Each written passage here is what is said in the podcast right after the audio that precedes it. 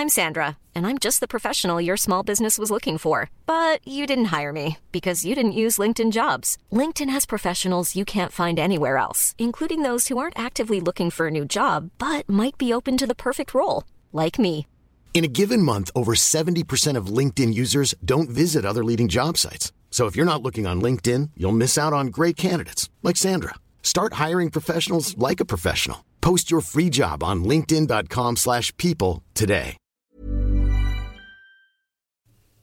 以下节目包含成人话题，请在家长指引下收听。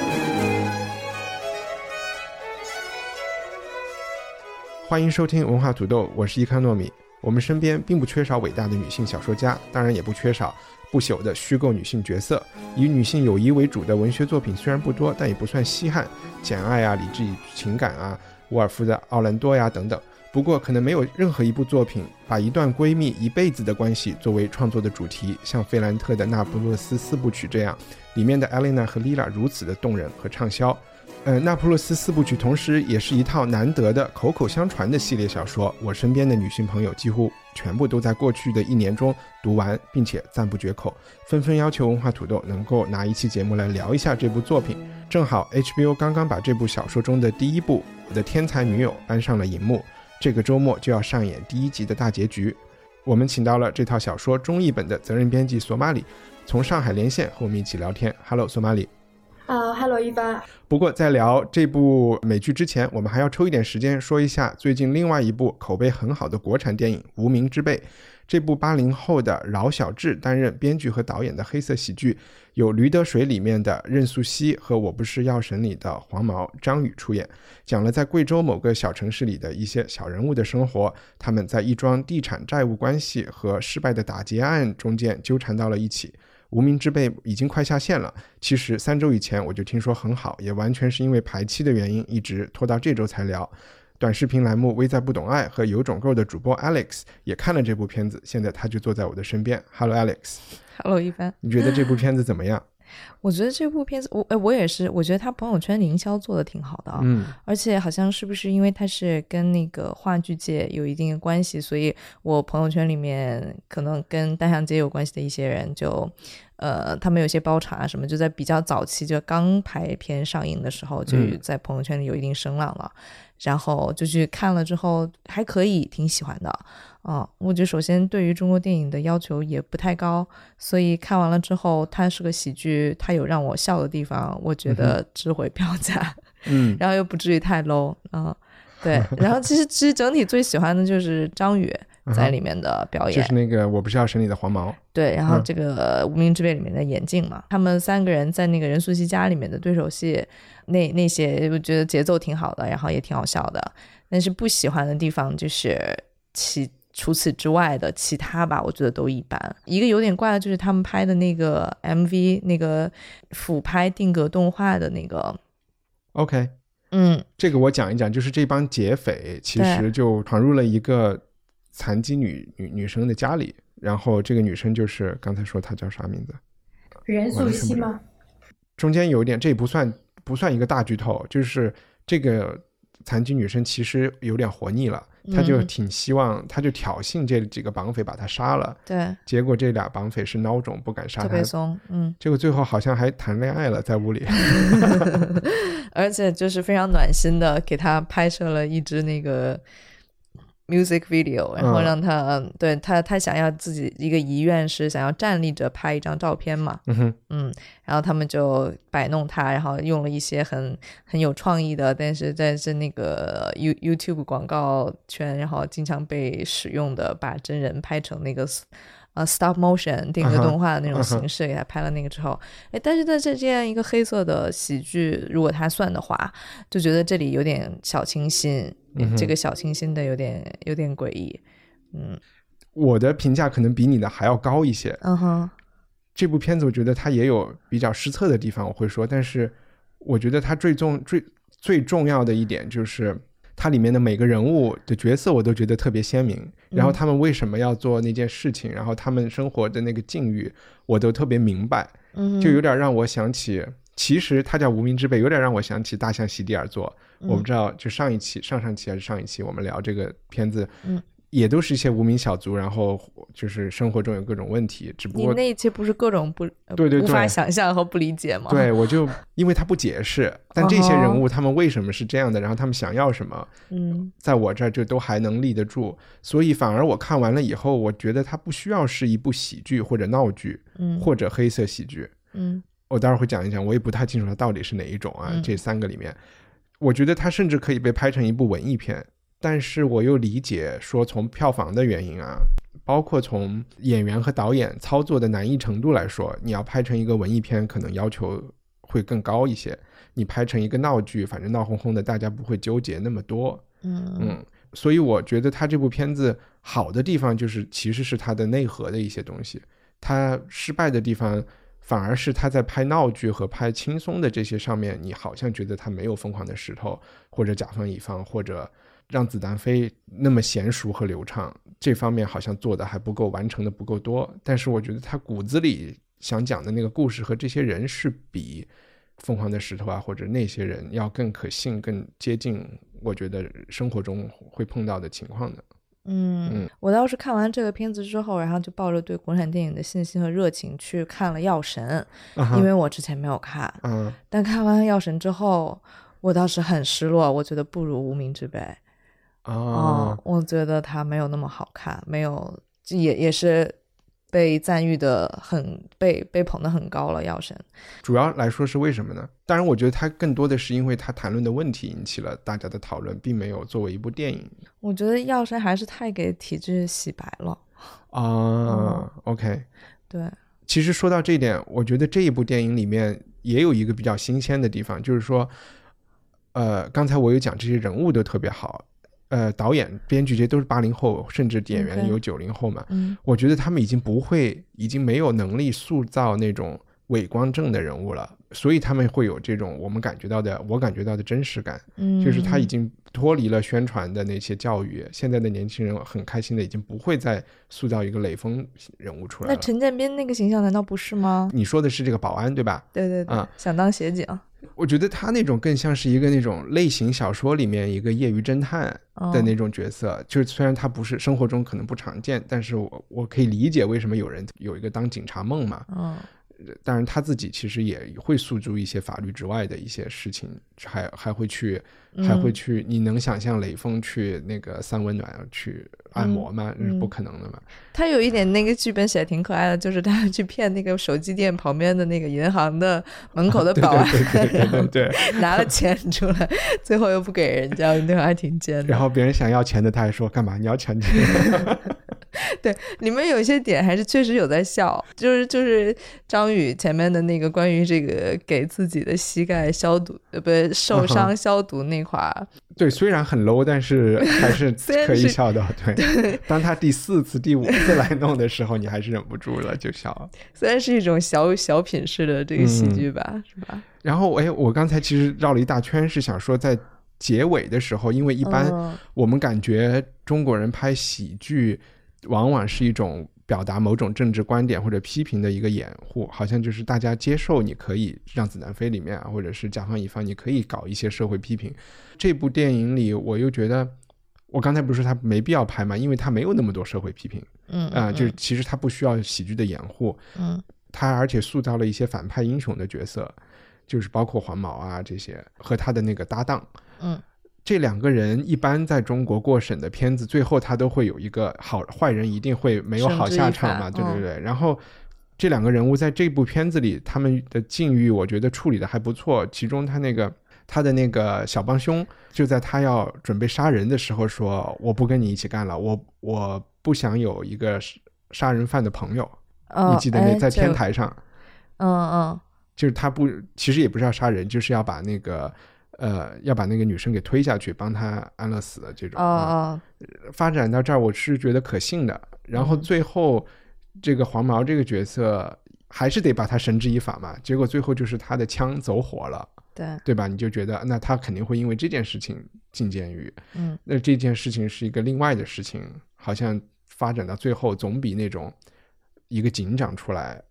就是很伪光正的把他们给抓了，那种处理为了过审，这个还是做的比较巧妙的。但我这这当时是希望的这个结尾是这个这个协警这个保安死掉了，因为擦枪走火他死了，然后这两个不想伤人的这个劫匪还是意外的伤，因为他们拥有这个枪，就是那不就是这样的结尾吗？那最后字幕上面就是什么哦，那个协警伤愈出院啊？是吗？哦，没看到字幕，还有这个哦，对啊，他被增加了一个正能量，正能量结尾啊，就是本来给他留了一个人死或者没死你不知道的，就是估计死了的那个场景，我觉得更好。但是这个不影响。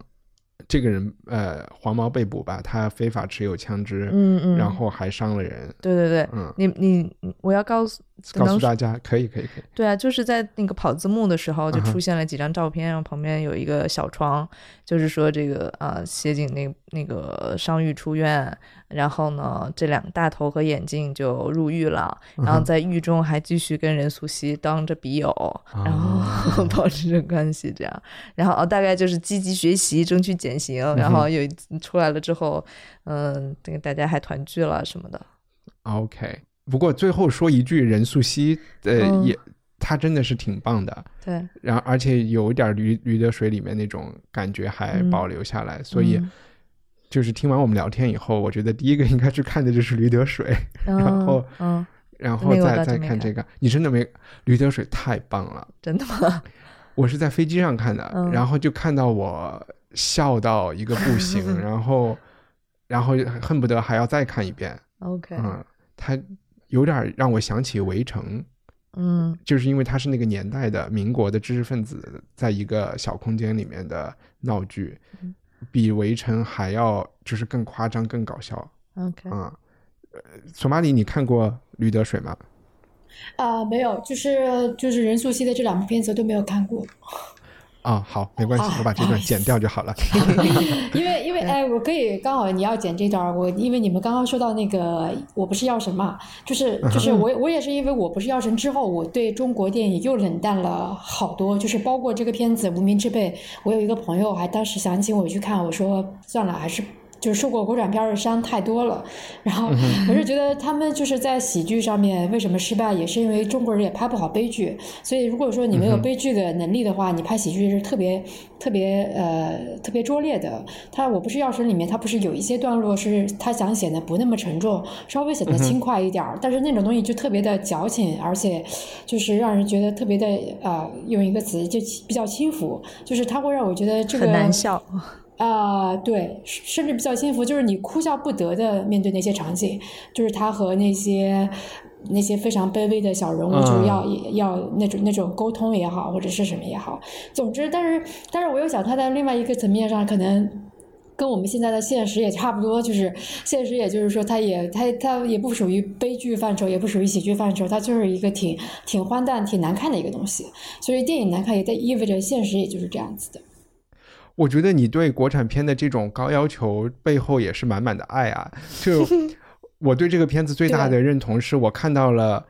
他们刻画的这些角色已经脱离了宣传口径的刻板印象，而但又不是呃纯搞笑的人物，就是他还是有真实的存在的。然后他们拿着这个故事、这些人物做成的这个东西，也许呃就是褒贬不一，但是我觉得他的。这部片子给我看到还是在朝一个好的方向走的。OK，嗯，那我应该但是但是因为这个原因，要不要去 看？我我觉得是另外一回事情啊。OK，OK，对，剧荒的时候是可以看的。那我们对无名之辈的讨论就先到这里。我想在呃元旦节或者新年前收听这个的朋友打一个小广告。关注我微博的人可能已经发现，我做了一个比较奇怪，也有一点文化土豆节目特色的，一九年的单张的挂历或者海报，全都是我在 iPad 上手绘的，现在正在预售，六十块钱一张。有兴趣购买的朋友，请在十二月二十二号以前下单。微店的链接在伊卡诺米的啊微博、我们的微信公众号推送。以及官网 culturepotato 点 com 上都能找到。销售的收入我都会用来制作来年的节目，谢谢大家。行啊，那我们就进入今天的那个更主要的、更大牌的、更成熟的作品，然后甚至是更会就是青史留名的一一部作品。意大利作家呃费兰特，L 他叫 Elena Ferrante，呃写的这个叫我们大家把它称作叫《那不勒斯那不勒斯四部曲》，其中的第一本叫《我的天才女友》，然后又是刚刚在。呃，HBO 被改编成了电视剧。这部电视剧一共有八集，现在已经演完了七集，然后这个周末就会大结局演第八集。然后，呃，刚才我们已经有介绍，索马里其实是中译本的编辑，然后也是书和电视剧都看了。呃，Alex 也是。然后我承认，我只看了电视剧。书呢？我试图看了吗？呃，书我为了感觉一下语言，我看了啊。然后我我看了第一本的前十分之一啊，就是为了感觉一下这个效果啊。所以还是先有请索马里能够给大家呃，就是介绍一下这第我的天才女友这个故事，它的背景设置、人物大概是一个什么情况。好，大家好，就是呃，这可能是我在播客播客里第二次介绍这本小说。上一次，呃，不过这一次就是说跟大家介绍这个小说，时机也是非常的呃充分，因为现在就是说我们知道说他已经不单只是一个看过这个小说的人的。作品，他现在有了拥有了他的另外的一一个接受群体，就是通过 HBO 来了解这套小说的人。虽然他们现在很多人才只看到第一季的一些一些集数，对这个小说的全貌呢，并不是特别了解。那我们可以说，呃。HBO 它今年拍的第一季八集，它是以它的第一本书的名字命名的。当然，就是英文它它可能翻译出来就是我的天才朋友。但是我们当时在二零一六年底在中国出版的时候，最终决定使用的标题是我的天才女友。这个小说之后还有三本，但是这个第一本可以视作是这个四部曲一个特别，其实是。用怎么重要来说都都不为过的一个引子，因为很多人可能就是就像一帆一样，你看了前十分之一，很多人看了前三分之一，会觉得哎，怎么这个作家一直在写小时候的事情？嗯，看起来内容都是不像成人世界那么惊心动魄，因为都是一些小女孩的眼视角看出去的世界。但是其实如果说你读完四部曲，你会知道这个影子的丰富程度和它的密集程度，还有包括它其中已经树立了很多隐喻和线索，都是都是像织一张那个纹纹路一样，就是它这个地毯到最后你会发现那个重要的。很重要的一大块，就是在他开始前四十四十页或者五十页里面，七七八八的写这个社区里面好几个家庭，他们家庭之间的一些过节，然后啊谁的谁的父亲其实原来并不想娶他的妈妈，他的妈妈怎么怎么样，就是都都是在这些比较日常的叙述中完成的。那当然就是说在我们。推广这本书，或者是现在国内很多呃书籍或者影视剧的推广渠道，他们会这么介绍，就是说第一本书写的是这样两个女孩从十岁到十六岁的友谊。那艾莲娜和丽娜这两个女孩，就是从她们等于是一次非常嗯非常平凡的一个相遇，就是两个人在一起玩布娃娃，然后一个人突然跟另一个人说。你你敢不敢就是把他突然就把另外一个小孩的布娃娃给扔下去了？这其实就是变成他们一个友谊的开始，因为他他们俩要一起去拿这个布娃娃的时候，就是要触碰到这个社区的一个禁忌，其实也是他社区的一个非常邪恶的一个力量，是一个放高利贷的一个叫唐阿奇勒的人，然后他们俩要去他们家地下室把那个娃娃拿上来，在这个过程当中，就是说我们的主角莱农他等于是处在一个他从一开始就把自己牢牢的放在一。一个被动的角色上，一个跟随者的角色，然后，所以我们能熟悉这套书的读者都知道，这四部曲可能就是兰农这一生如何面对自己，面面对另外一个女性，一个他的同类的时候，始终摆脱不了的那种被动、那种自卑、那种。甚至是仰慕，其实最那根深蒂固，其实最终是爱的那种那种东西。所所以，作为一个引子而言，他从八岁写到十六岁，写他们怎么样小时候因为一个布娃娃开始有了这样的一种友谊。这个友谊的一开始，那个莱农艾莱娜就说的非常清楚，他就说这个女孩做什么，我就决定我也要跟着她做什么。这其实是呃一个非常重要的呃。认识世界的开始，也是认识自己的开始。因为他德语在某种程度上是把莉拉当成他的一个镜子，然后。后来他们两个人的命运就是有比较剧烈的一个分化，就是说莉拉她看起来是一个外表非常强硬、非常聪明、极度聪明，可能是社区里面最聪明的一个人，但是她的命运就是不比较可悲，她的父父母亲不能够让她继续读书，所以她开始还尝试通过去图书馆自己借书来弥补自己的那种。落后，但后来他就会直接的去帮莱农去辅导功课，然后，然后想想让自己一直处在一个比较优势的地位。但是最后呢，就是说他还是选择在十六岁的时候接受当地的一个，当时可能算是一个富二代，就家里开开店的一个人的求爱，就跟他结婚了。但是这个结婚背后，她就可能就意识到说，她丈夫并不是像她想的那样，就是爱情并不是那么强大。她她丈夫之前。帮助他们的时候也说过，说如果呃我帮你做这个开个鞋店，如果我这个一百里拉挣不到挣不到一里拉，我是绝对不会来做这个事情的。莉拉的这个第一本的命运走向是比较从一个非常高音部的，突然就感觉到他走向了一个非常灰暗的低音部。那这个莱农在这个第一本里面，其实感觉像是比较平淡，到最后结尾的时候稍微有点点。变得洪亮，就是他，他被他的家人给予了一个上学的机会，然后他是凭着对莉拉的那种好胜心和竞争心理，因为他非常意识到莉拉在任何方面都超过他，不管是考试还是课堂测试，还是说他们两个当时曾经有一笔钱去买了一本《小妇人》，然后他们两个当时对未来对自己人生命运的设想，就是说我将来能够写一本小说，通过这个小说能挣大钱，但是他后来发现莉拉自己独自完成了一个非常小的故事。但是他小小时候就觉得那个故事是特别特别棒，就是他自己怎么都写不出来。就是当你小时候意识到自己你不能，你完全不能做一个事情，但是另外一个人就很容易的做到一个事情的时候，这可能对一个对一个小朋友，对一个儿童，他是一个非常摧毁性的打击。要如果又是在一个女性身上的话，她可能会终身的摆脱不了一种比较宿命的那种失败感。但是莱农他反而是说，在这个对我快要说完了，他就是在这个第一本里面，他逐渐的是通过各种各样的，就是他对自己的身体也非常不满意，对自己的学校也非常不满意。但是他喜欢的男孩好像对他也也并不是那么感冒，虽然他的男孩亲了他一口。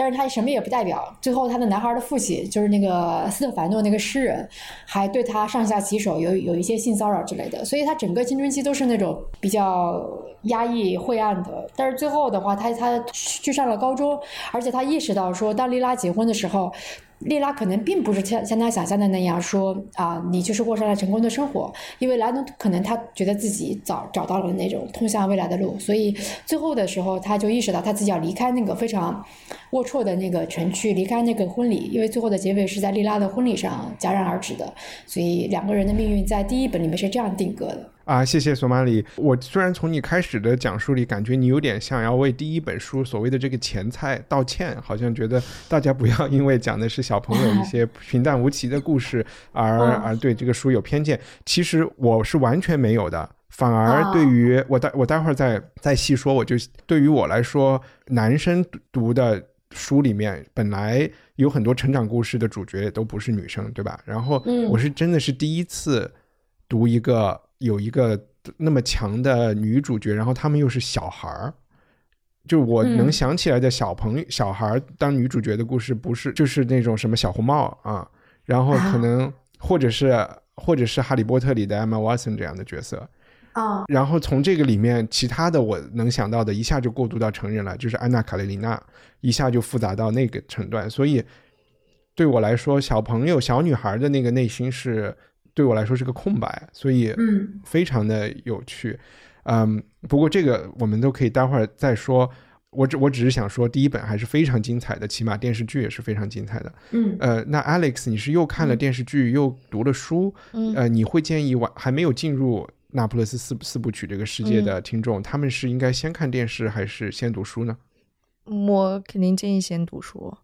啊，是吗？嗯嗯，对啊，因为书非常精彩。书就是，我是看到谁的评价是说，就是我忘了是不是是不是就是你看完最后一本的时候，你看完四册的最后一本的时候，你又想从第一册又想马上翻回第一册，从头再开始看。嗯哼，对，嗯，就是就有点我是在谁谁写的呀？索马里啊，是那个呃，也是上海文艺的一个编辑，不是，他是那个田潇霞，他写过那个呃《甲马》去年的一个长篇小说，他也是一个青年作家，然后他也是就是呃每次出来一本他就追着一本看，然后有一天看到他在豆瓣上这么评价，其实还蛮呃呃蛮。蛮感动的吧，应该是。对对，我觉得说出我心里话了，我是这个感觉啊。我上一回有这个感觉的时候是看完《红楼梦》啊啊。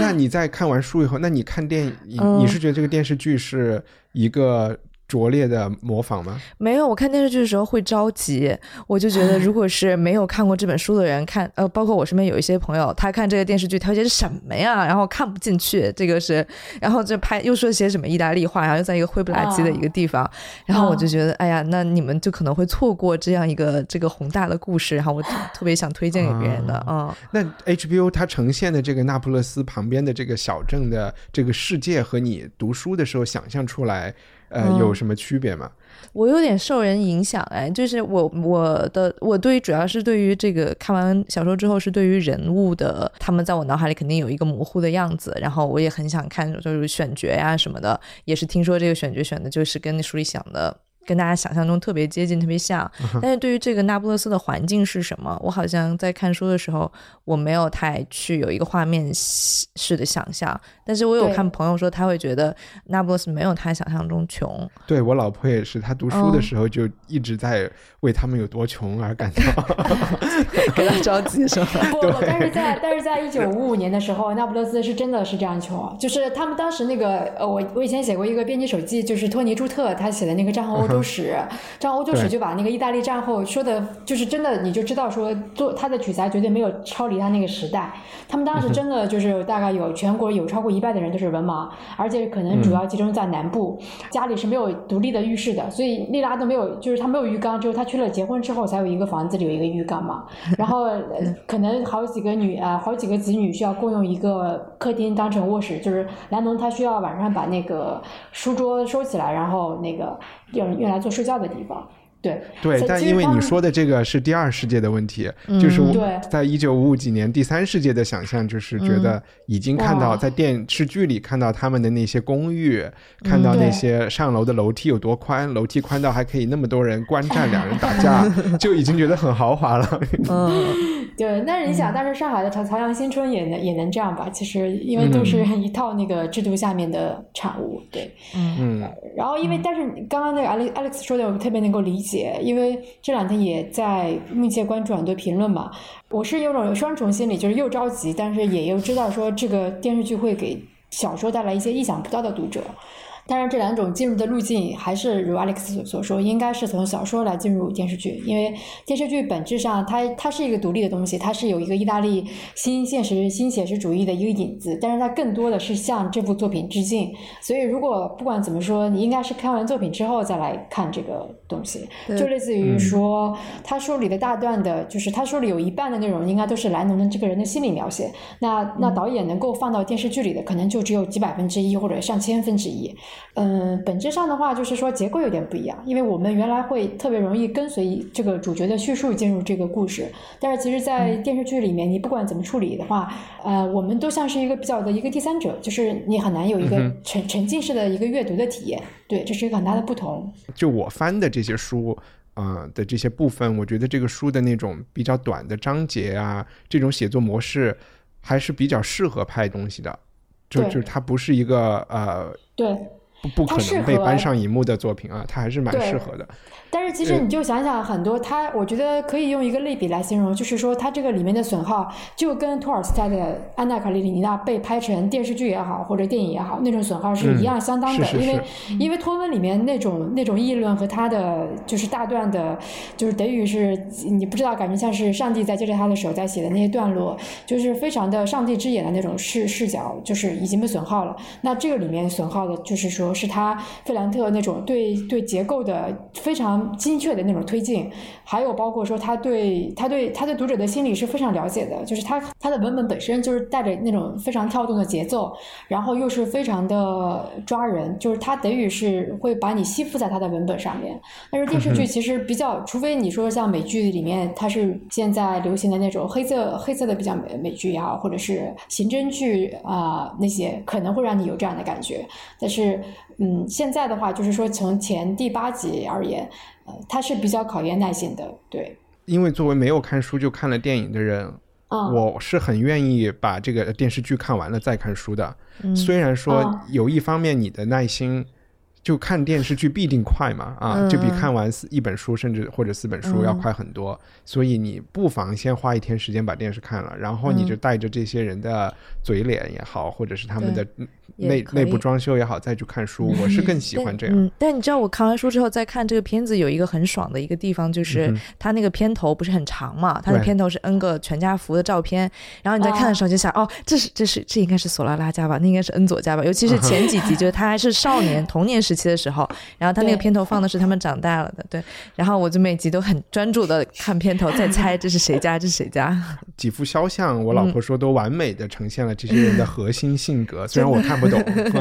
嗯，就他们不同人的 pose 和不同。而且我觉得也有点像书的那个这个这一套书的开篇，不是还也有一个像是那个什么人物表，人物表这种东西不是很复古的，对对对对对东西嘛。然后书里面是有的，感觉也是那个。也是各种呼应，那个结构上面。我有一个问题是想问，因为这本书它就是你刚才说在中文里面翻译是莱奴和莉拉是吧？莉拉。莱农和莉拉。莱莱农和莉拉。这两个人的，你觉得他们的关系那么吸引读者，是因为特别是作为女生来说，是因为你们生活中都有很类似的关系，还是说他们的关系太奇特了？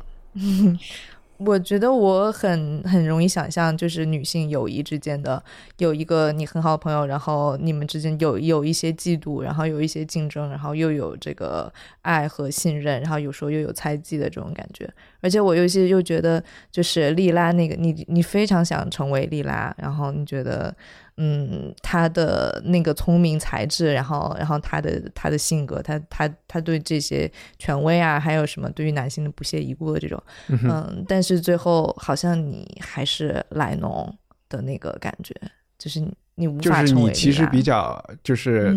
认同莱农的角色是吗？我觉得我带入的是莱农。呃，索马里，你带入的呢？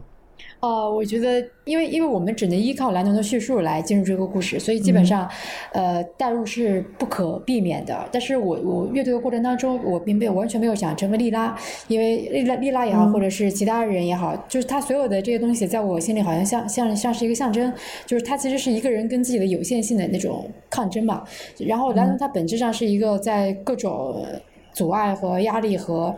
最致命的那种自卑感当中去获得平静，其实是去找到自由的那个人。所以他这个通他走向自由的这个路，就会让我非常的认同。所以这个也本质上是说很多，包括导演，就是那个萨里奥科斯科斯坦佐。科斯坦佐，他自己就是说，他为什么那么想拍？就是是从他从零几年、零七年的时候，他就想拍费费兰特早年的一个小说，是讲一个女人，两个女人在沙滩上啊，跟布娃娃、跟女儿之间那种故事。但他当时觉得改变难度太大了，所以虽然当时出版社也好，或者费兰特本人也是同意的，但他最后在最后的时候，他还是放弃了。他觉得他自己拍不出来。然后他到。到就是一六年的时候，就是决定 HBO 决定要拍这个电视剧了，就找到他嘛，说就是作者本人也非常愿意你来拍这个。然后这个导演他是怎么来说他对费兰特的喜爱的？他说他觉得这个作家写的是一个非常普世的情感。他自己作为一个男性，他看到利拉和兰农当时因为兰农自己。对自己的学业不是很有信心的时候，他就感觉莉拉在在那个鞋架鞋铺里做鞋子，然后跟恩佐啊，跟那个李诺一起设想将来能不能扩大生产，然后让自己财富自由。他觉得那个生活才是有意义的，是具体的，是可感的。他的，然后导演说，他作为一个男人，他从那个故事当中看到了自己。但是，但是这个采访呢，没有没有特别深入。但是我想是说，嗯，包括很多男性作家也好，呃，男男性作家。和女性作家都为这个作家，就是都为费兰德本人去去编织故事，尤其是编织情感的能力所震惊，因为他其实这个故事，他是一个，他把很多不可说的那种情感跟欲望，其实已经给你逐渐的推进到一个可以说的一个地带。就是为什么很多人会觉得按很很爽，或者是觉得停停不下来，觉得很激动。包括我，我有的时候，我我看第二、第三本的时候，经常就是一个人坐那里，就觉得气都呼不出来，就有那种感觉。有有一些段落，就是其实他是他是在捕捉你的情感和你的心理。所以在这种程度上面说，呃，认同一个角色，其实本质上是不是那么重要？在电视剧的时候是另外一个层面，就是很多人会因为一个人的脸，然后认同他，就是尼尼诺很帅，恩佐很帅，然后很可爱就认同。但是这跟小说里那个认同可能是两种兴奋的那种区别。我觉得恩佐有点太帅了。对，他们里面的很多人，就其实我最不明白的自卑就是呃莱农，他莱农是他的全名 Eleanor 嘛啊，嗯，Elena Elena Greco 这个名字就是海伦，希腊的海伦的意思，对吧？嗯，然后他的这个样子，在我看来也是非常，就是完全出自于一个古典雕像或者是波提切利笔下的一个样子，古典美，我就不明白他自卑啥。他觉得自己鼻鼻子太大，自太胖，他觉得自己像一个什么发一个发酵的一个披萨面饼。他觉得丽娜的丽丽娜的那个细长的小腿是那种就是是一种少女的敏捷的那种美，他自己没有这个东西，他就觉得特别自卑。包括学习上，首先他那个是智力上的一个摧毁，就是就是你自自我感觉很良好的时候，突然意识到有一个人是你一个无法无法触及的那种优秀，这种这种这种对这种自卑感是是比较摧毁性的。对，嗯，但是在我的眼中是没有这个问题的，而且我推荐这个剧的另外一个原因就是，我觉得呃，莱农这个演员长得太像那个 Ingrid Bergman 了，啊，对，然后以至于看第一季的时候，我都觉得啊，这是 Bergman 在。在演这部剧，好像他活了以后又来演，这是另外一个维度的爽感。就是，起码看头两集的时候，我都是，就是他青春期以后，你这个视角不太对，形形象的投射。对。但回到两人的关系，我我会觉得莉拉非常的嫉妒莱农啊，这不是一个一边倒的关系哈，嫉妒他能上学，嗯。嫉妒他能或者长得好看，长得好看到就是小时候他们有，就是包括在选角的时候，少少女时期、女童时期，还是莱农的小演员更漂亮一些嘛？对。然后那就是他们不是有一个谁先来月经的那一场戏嘛？对对对。我觉得那个特好，那个完全能表现出来莉拉她因为她她她发育没有那其他的女孩快，然后他们都来月经了，她没有，她的那个怎么说，就是气气不过，然后又要逞强说说另外一种。怎么说的这个心态，然后到小说里面还是他们舞会那那一次，就是到谁家，嗯，就是一起跳舞那次是丽拉，就是开始发育，然后绽放之后，成为所有人都看着她，然后她有多漂亮什么什么的。那但我觉得那那个那场戏很关键，但是我觉得拍的没有我想象中的那么闪光啊。嗯，电视剧里面。对对对，我我当时也不理解为什么一村子的人都和他相爱了，没在哪是吧？但你开始说就是开始来大姨妈的时候，意大利人也是叫一个 flow aunt flow，然后字幕上是这么写。对，然后呃，你刚才其实我就让我想到，也许在他们两人的关系中，这个行为模式就这个关系模式是反复反复出现的。就是莉拉虽然特别聪明，嗯，但是好像。就肯定对任何人来说，就是你的智力不能满足你的全部嘛，你还希望你有最棒的男朋友、最棒的老公，你希望你先来月经，胸更大，就把这些都作为一个比喻来讲啊，就。我不知道后来是不是这样，索马里就其实对利拉来说，他的智力上的领先并没有真正的让他感到安全或者怎样。嗯，哦，对他他们两个可能就是是一个内外颠倒的，就是利拉看起来外表非常强硬，但是他有一个呃后面四本不断贯穿的那个主题就是界限消失，界限消失这个呃。他真的中文人只能翻译到这个程度，然后很多人也很难理解。但是其实的意思就是说，这个在这个女孩看来，所有的一切都是非常不稳固的。他知道就是所有人都会流是吧？嗯，不稳固。好像电视剧也有一集的名字就叫《界限消失》，是他们放鞭炮那次，是是挺美的。但是就说明他的世界观就不会像兰农那么坚固，因为兰农他觉得通过语言也好，通过学习教育知识是能够建立一个。建立一个坚固的东西，能够让自己在里面比较安安稳。但是莉拉她，她有的人或是有有的书评就把它比喻成是造物主，有的人是把它比喻成巨人。但其实本质上，他是一个特别，他是一个特别害怕风害怕那种变化和风险的人。所以本质上这种东西难道不是来自于他对人生其实比莱奴有更多洞见吗？因为。对，就是讲他们小时候很多上课的，一直第一季里面就是上小学、上初中、上高中，呃，虽然通过努力，哪一都很优秀，能够拿 A 呀什么的，但是好像他学的，他无非就是语法好，然后死记硬背的东西很多，你很难。当然那个年龄你也很难要求大家能够批评的眼光来看他们读的故事。嗯，就是他，我总觉得他其实都不太理解，就是他就是。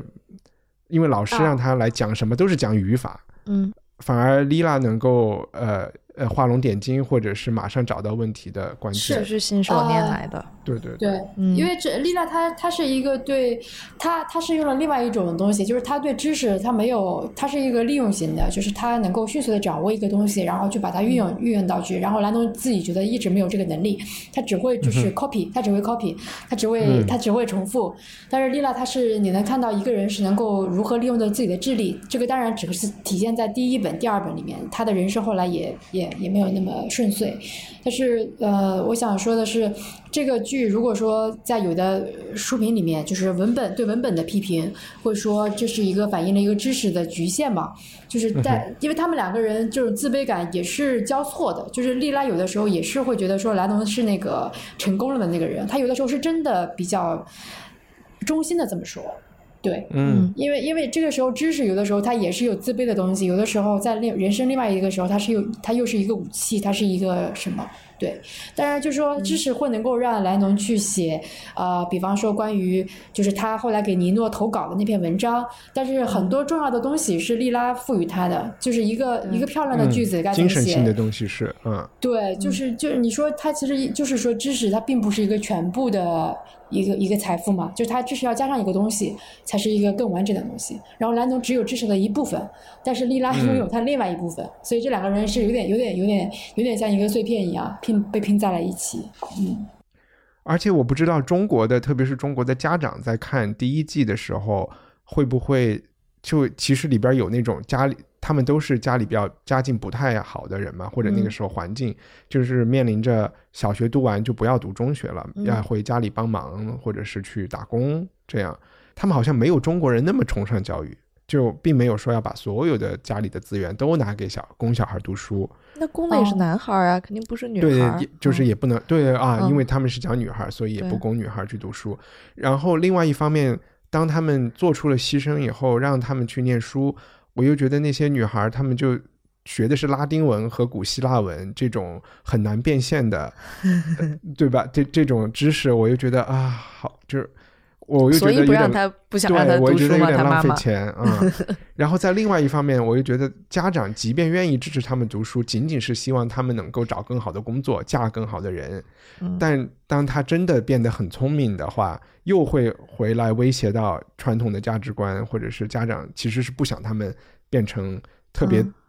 自我主张，因为他们俩我只看到第一季啊，嗯嗯，是有蛮多女权或者自我意识觉醒的影子的。Alex，你可以举些例子吗？哎，但是但是莱农实际上他他的上学他成功变现了呀。他写了小说卖了钱，对对对，然后他妈妈每天可高兴了，他要在城区里面宣扬我女儿有多成功，然后还嫁给了一个大学教授，然后我女儿的书卖了很多，什么什么的。嗯，OK，那这是我不知道的。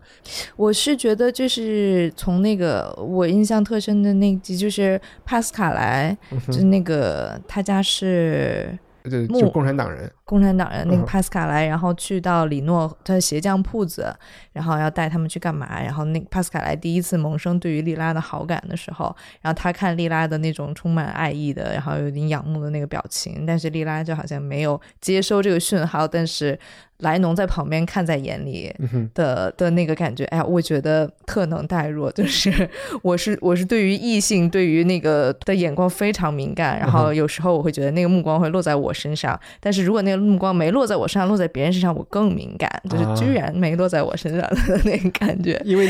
那是莱莱莱奴会错意了嘛，对吧？不 是不是，莱农看得出来帕斯卡莱喜欢莉拉，而不是不是喜欢他。对对对，他当时以为是他和帕斯卡莱的一个约会。嗯嗯嗯，好像是开头是那样，然后结果完全别人只是找他带路而已，成为了壁花小姐。嗯嗯，然后那但那个就是莉拉一直是对于这些男性对她的好感，她根本就是不在乎，不 care。也不是，哎，我怎么感觉她其实是深深的享受吗？不是，她是记下来了，然后以后加之利用。嗯，她更像一个。呃，《延禧攻略》里的那个那个人的那种感觉，嗯嗯，那他尤其是对于索拉拉家人的，对于他想要对他示好，想要跟他求婚，买他的鞋子，这我就得问一下看过小说的人，里面有没有关于？当然，小说是通过莱奴的视角写的，对吧？嗯，所以也也受限于莱奴能够理解到什么程度，理解莉拉真正的动机和他的心机。我不知道到后来几本的时候，莱奴长大了以后，他在回看这些事情的时候，他会不会觉得莉拉其实是心机城府非常深的一个？有这方面的讲述吗？我觉得他一直有在怀疑，嗯，这些和包括他们对于跟尼诺之间的感情，嗯哼，嗯，然后我记得有的时候他对于就是刚才索马里说，莉拉有些时候是真心的在羡慕莱农也好，然后是觉得他更。更成功，然后更过得更好也好，但是我印象中在那个文本里面，莱农都是带着怀疑在看，在听他说的那些甜蜜的话呀，什么什么的。嗯，因为一开始在学校里就有一幕是，他们就在谈论说，好像莉拉可以控制自己发挥的水平呢，就是想赢就赢，想输就输，所以我就感觉莉拉和他们全村子的人打交道都是都是那种降维在和他们打交道。对，它是另外一个维度的，有有有，是。它它的智力非常的就是。呃，让他从小就能明白很多事情，然后能够花有很大的好奇心去了解这个社区真正的那种问题，所以他会比莱农更愿意去问帕斯卡来说：“哎，我们这儿以前放高利贷的是怎么回事儿？然后那个索拉拉的家的钱是怎么怎么来的？包括呃黑手党啊是这些东西。”然后莱农是什么？对对对，他其实是一个呃对对真的问题比较敏感的一个人。然后包括说他最后。到第三本里面，他就是可能跟恩佐最早。开始学习计算机，并且改变这个是，然后到第三本里，他才很短暂的成为了他们这个这个城区非常重要的一个人，重要到连莱农的妈妈都觉得说：“哎呀，莱农，你读了这么多书没什么用，你看莉拉她现在在我们这儿就是说话有人听，然后连谁谁谁都很怕她，就是对于那个城区的人而言，成功应该是这个样子。但是，但是我们也知道说，这这这个剧透应该不成问题的，就是他到第四本的时候，他的孩子因为可能。别人本来想绑架的是兰德的儿女儿，但是其实就最后是认错人了，所以就把这个他的莉拉的女儿去绑走了。之后，呃，小说也很快走向那个结尾，就是说我们知道莉拉会把自己变成像一个流浪的人一样，就是他。嗯。对，但是其实他到他只有到最后快要爆发的时候，他才会跟莱农说：“难道你从来没有怀疑过，人家想绑架的是你自己的女儿吗？就是并不是我的女儿。”然后莱农在那个时候，我觉得就是读者跟这个跟这个莱农一样，就是感受到极大的震惊，是因为就是我们意识到说，呃，我们其实并没有。完全不了解这个人在想什么，就是哪怕这个人他日复一日的住在我的楼下，我都并并不知道他的脑子里在在跟我在跟我想的是这些事情，所以所以我觉得那个。呃，费兰特他说有一句话，他有一个谚语，其实可以跟读者分听众分享一下的。他就是说，友谊是一个特别浓烈的东西嘛，就是你正面的、负面的感情永远是在其中是一个沸腾的状态。他说，就是跟朋友在一起的时候，上帝看顾我；跟就是说跟那个跟敌人在一起的时候，我看顾我自己。就跟敌人在一起的时候，我我其实是非常的、非常的那个。呃，还有一些办法。我我我知道谁对谁是我的敌人，但是跟朋友在一起的时候，只有上帝看顾我，因为上帝只知道，他就说上帝只知道我朋友朋友脑子里的看法，其实上帝不知道我脑子里的看法，就是我跟我朋友在一起的时候。嗯哼。所以其实他就是把这个这个谚语其实挺好玩的，我有有机会能找到原文再说。但他就是说，就是说你在友谊里面是有一个彼此绝对盲目的地带，是一个无视的地带，那个地带是很危险的。然后，然后可能只有上帝知道，对对，就是连我朋友都不知道我脑子里在想什么，是这个意思。你听懂了吗？我开始以为我听懂了，我后来又觉得我没有太听懂。啊，没关系，你可以你可以剪掉。但反正就是说，彼呃。有一个有一个，就是我跟跟朋友相处的时候的那个我，其实是我朋友完全不认识的那个我。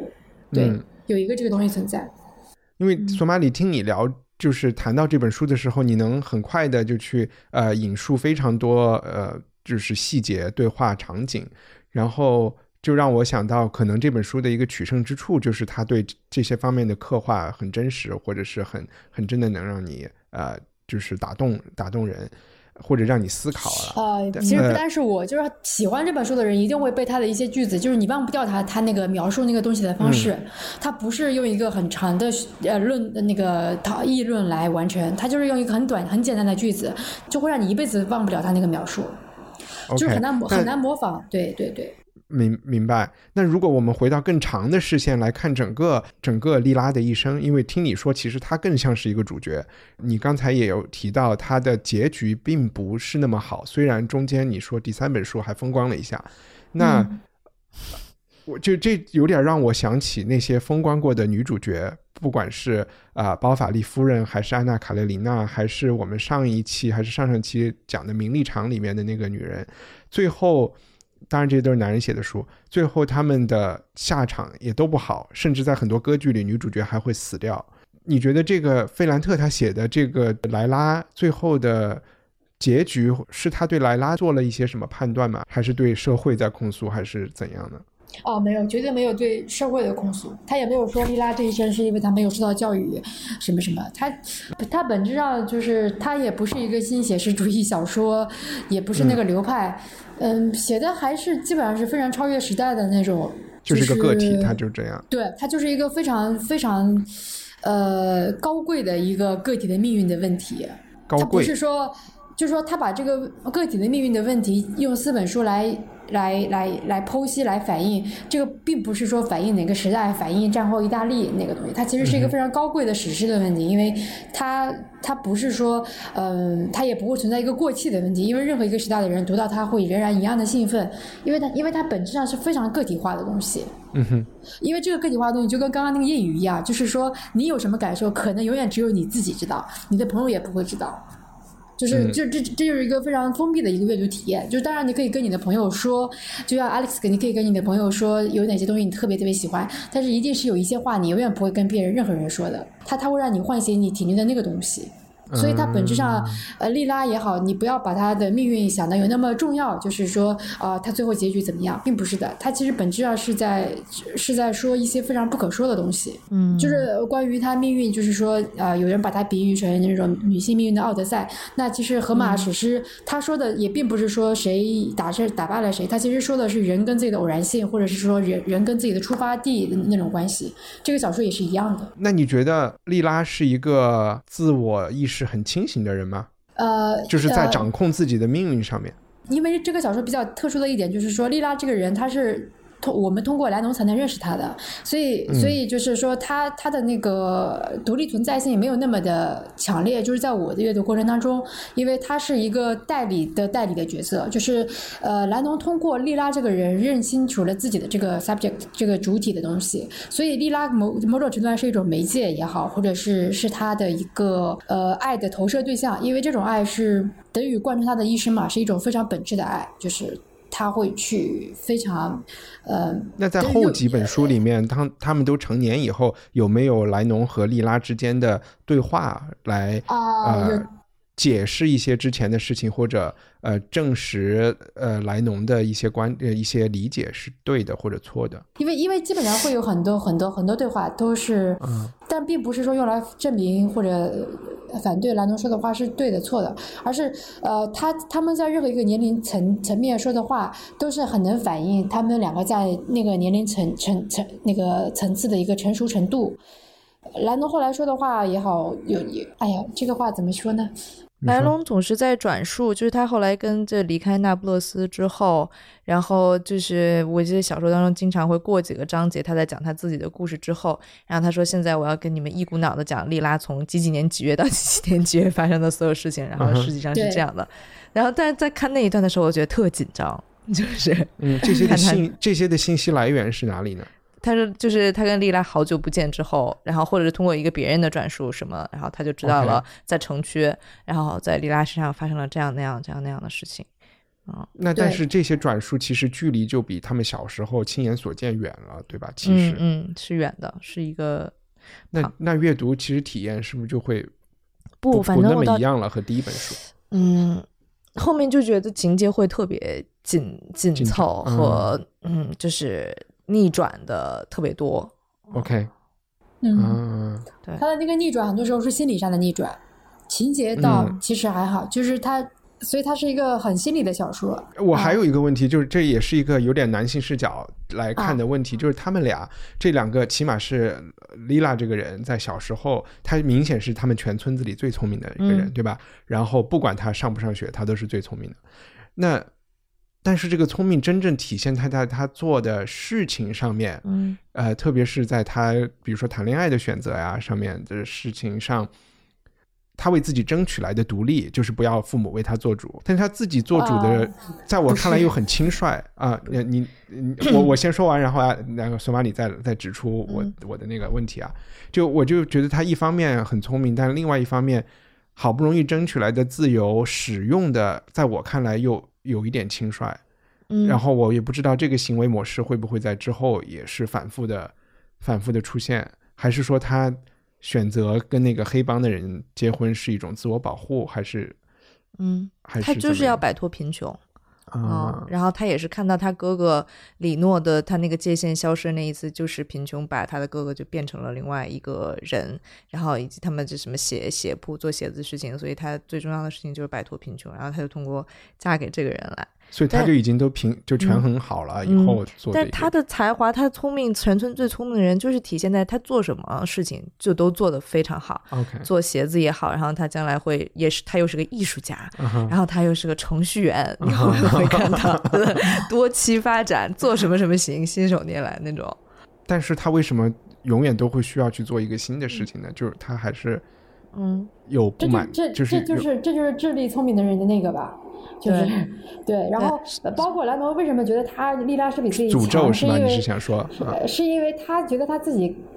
很多问题想很很多时候思考问题不清楚，没有表达能力，但是他在经过莉拉的提醒点拨。刺激，他就他就能够把这个事情，就像你写文章一样，有些人写文章毫无章法，但是他可能在这个人帮他梳理一下之后，他写的文章就有了章法，就有了那个东西。那个东西是兰兰农自己，他他会用大概几十处都都表明，就是呃遇到这样的情况的时候，他就是一再确认，就是莉拉的那种那种智力和他的优于他的地方。对，嗯，就是利拉赋予一种能够，他并不是说一个赋予一种秩序感，而是说他是一个，他能够带领他提升，就是就是跟浮士德里面是某种程度是类似的，因为他能够帮他的智力、理解力和应对生活的能力都获得提升。嗯，莉拉的那种强大也体现在就是说他能够把街区的矛盾为他所用，然后他又利用这个矛盾在里面开拓出一个新的秩序出来。对，是这样子的。那那个莱农不会觉得？他一直都在被利拉，我都不知道利拉为什么要和莱农成为朋友。嗯，他们是利用关系嘛？对你，你也不知道哈。我也好奇。嗯，索马里老师呢？你觉得我我利拉为什么会是？你我这个问题，我觉得我也不能回答。你问了一个特别好的问题。对，他为什么没跟那个他们其他的那些有几个女孩成为朋友？是吧？嗯，是，而是莱农。嗯，而。当然，我觉得他们俩是那村子里最好看的。有 一般来说，我觉得身高差不多的和 和颜值差不多的人容易成为朋友。对。但我不知道能不能回到开始索马里你介绍的那一幕，就是他们两个人都有两个玩偶，然后他们把那个玩偶扔进了一个下水道还是一个地下室，相当于深渊。嗯这一幕似乎是包含了很多寓意和含义的，有吗？就就这这个，就是他们说当时要交换一下互相的玩偶，对，然后拿着以后不是玩，而而是把它扔了啊！这是一个挑衅，还是一，个就对，应该是个挑衅，他也不是一个说设一个局啊或者什么之类的，他就是就是他就是一个不受别人意志束缚的人，就是他想干嘛我就干嘛，那我就把你这个东西扔进去，然后然后那个被动的那一方突然也觉得说，OK，那你怎么你你怎么做我就怎么做。其实这种跟随嘛，就是谁先扔下去，住进了这个故事，谁处在一个主动的地位。对，然后我就觉得是在那在那一幕，他们一生的那种主次关系就嗯，没错，就决定了。嗯是，嗯，就是，嗯但就是很嗯很诡异的不是他们一起去海边翘课去海边。啊，但是是莉拉想要回去，就说不往前走，我们不看大海了。莉拉说：“我现在就要回家，我不想被雨淋湿什么。”然后莱农说：“你不去，你你看海，反正你总是会被淋湿的。”那这个也是那个隐喻，就是莉拉不会离开那不勒斯，是吧？对是这样理解的。是的，啊，他就一定要回去。嗯，是的。OK，啊、我们说到这个电视剧嘛，说到电视剧的时候，就有一些东西，它会把把有一些文本里面不是很文本，它有那种模糊的魅力嘛，就是呃怎么打架的，文本不会给你写这个社区的人怎么打架的，但是那个我们可以看到前三四集有很多很暴力的瞬间，就是类似于那个呃呃帕斯卡的爸爸木匠被人打，被放了高利贷的人打，因为他没有钱还或者是什么之类的，包括嗯。说后来安东尼奥他的妹妹。这个街区里面比较龌龊的那种暴力，就是呃，安东尼奥他妹妹艾达。就是他妈妈不是那个疯寡妇嘛，等于其啊实街区里面所有人都所有人都有点看他们笑话，就是比较弱势的那一方。然后艾达就是被索拉拉兄弟就拉进那个汽车里面带他去兜风，嗯其实其实等于是去去性侵犯，猥亵他。性侵性侵犯或者性猥亵。后来就是莉拉的意思就是说，莱农根本就不理解这是为什么，他们为什么会选艾达嘛？然然后莉拉不就跟他说，是因为艾达就是说她没有爸爸嘛，就她在这个家街区里是一个非常弱势的一个女性，是一个她她其实有很多暴力的东西，电电影电视剧会把这个比较清晰的显示出来。然后关键的时候是。呃，类似于你，因为你们刚刚说到那个大海，就是它这个电影的空间感也蛮有意思的。就是你还记得他们两个去兜风，那个车可能开了一会儿会儿。就到了大海边上，然后丽拉就回头看了、看了一下那个大海。其实我当时看的时候也，我也就意识到说，他那个时候也意识到说，小时候对他遥不可及的那个大海其实挺近的。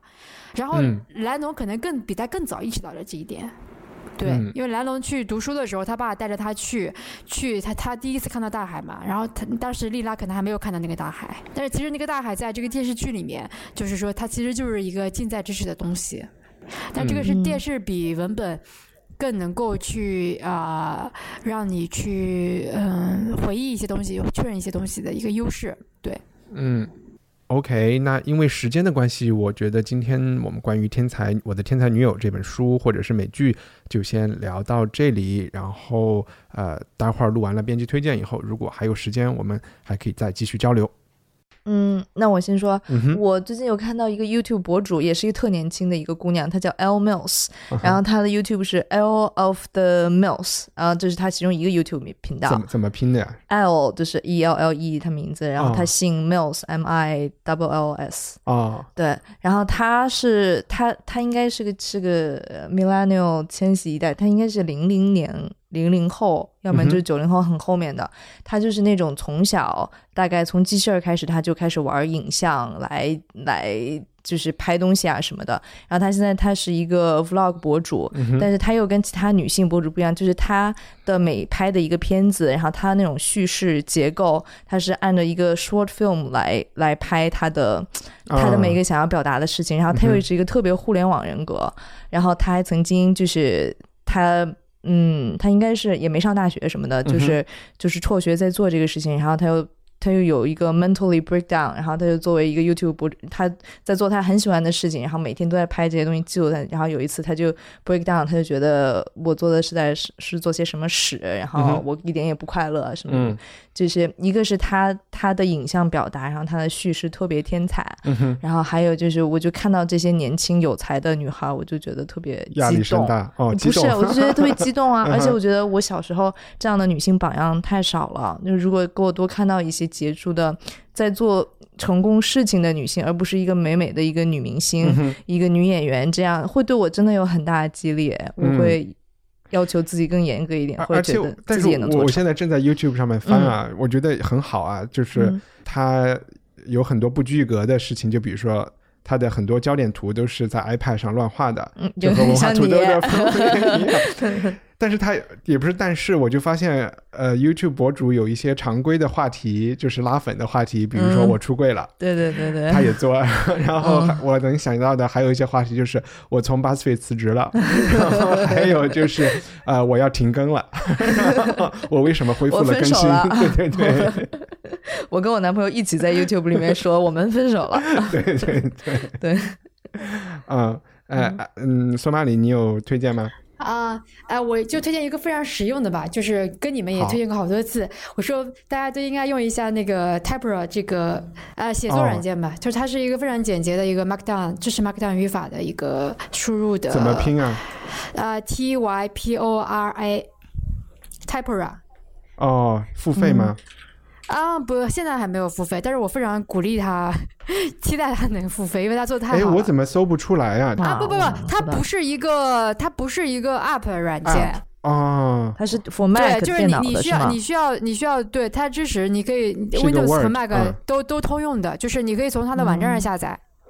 OK，这种就是写小说的时候可以用是吧？不不，它是一个它是一个非常流畅的，适合你任何输入的一个一个输入软件。对，就是完全的，因为因为因为 Pages 就是比较其实比较蠢嘛，就是做起来。就它，然后它对它是它是一个讲究呃效率和那个美观也好，或者是说格式也好，它就它真的是超级棒的一个软件，所以你无论想写任何东西，你就使用 Typera。对，嗯，哎，我到端移动端，我现在发现一个挺好用的，叫 Bear 啊。的一个，我就把它代替了那个 Evernote。但这个要收钱吗？也要收钱。嗯，对，如果你要是对不同的 device 同步的话，它要收钱。但是它也它本身的功能是直接可以免费的用的。但是就是不，我现在最大的问题就是被这个印象笔记给绑定了，就是因为用了好多年，从它一开始开始用，然后就用到必须要付费，然后就现在里边东西都不知道怎么挪出来。呃，那好吧，就 顺着这个数码这个话题，我也推荐一个。有一点村通电的事儿啊，就是如果你是 iPhone，然后又升级到了 iOS 12，有一个新的苹果做的 APP 叫捷径 Shortcuts。啊，好，你们知你们知道吗？哎，你看，安的好，我来跟 Alex 讲一讲。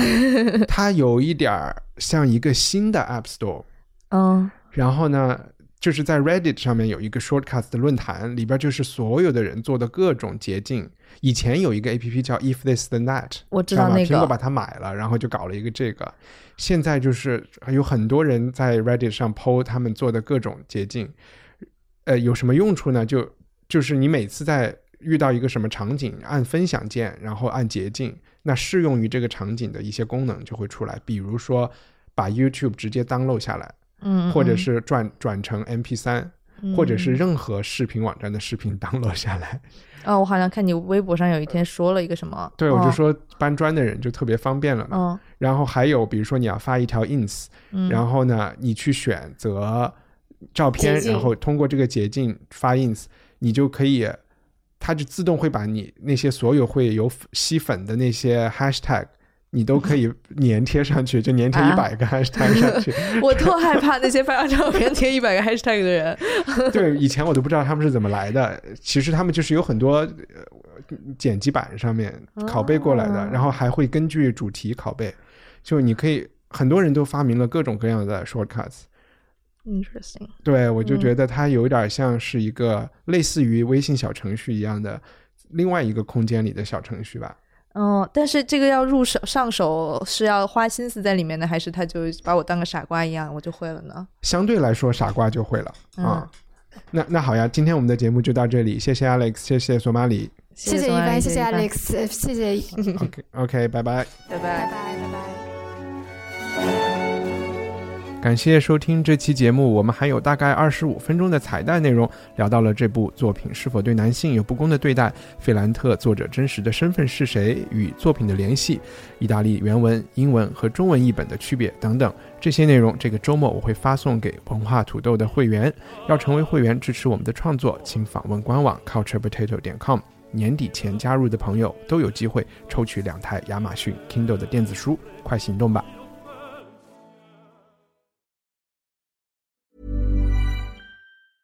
！Planning for your next trip? Elevate your travel style with Quince. Quince has all the jet setting essentials you'll want for your next getaway, like European linen, premium luggage options, buttery soft Italian leather bags, and so much more. And is all priced at 50 to 80% less than similar brands. Plus, Quince only works with factories that use safe and ethical manufacturing practices. Pack your bags with high-quality essentials you'll be wearing for vacations to come with Quince. Go to quince.com/pack for free shipping and 365-day returns.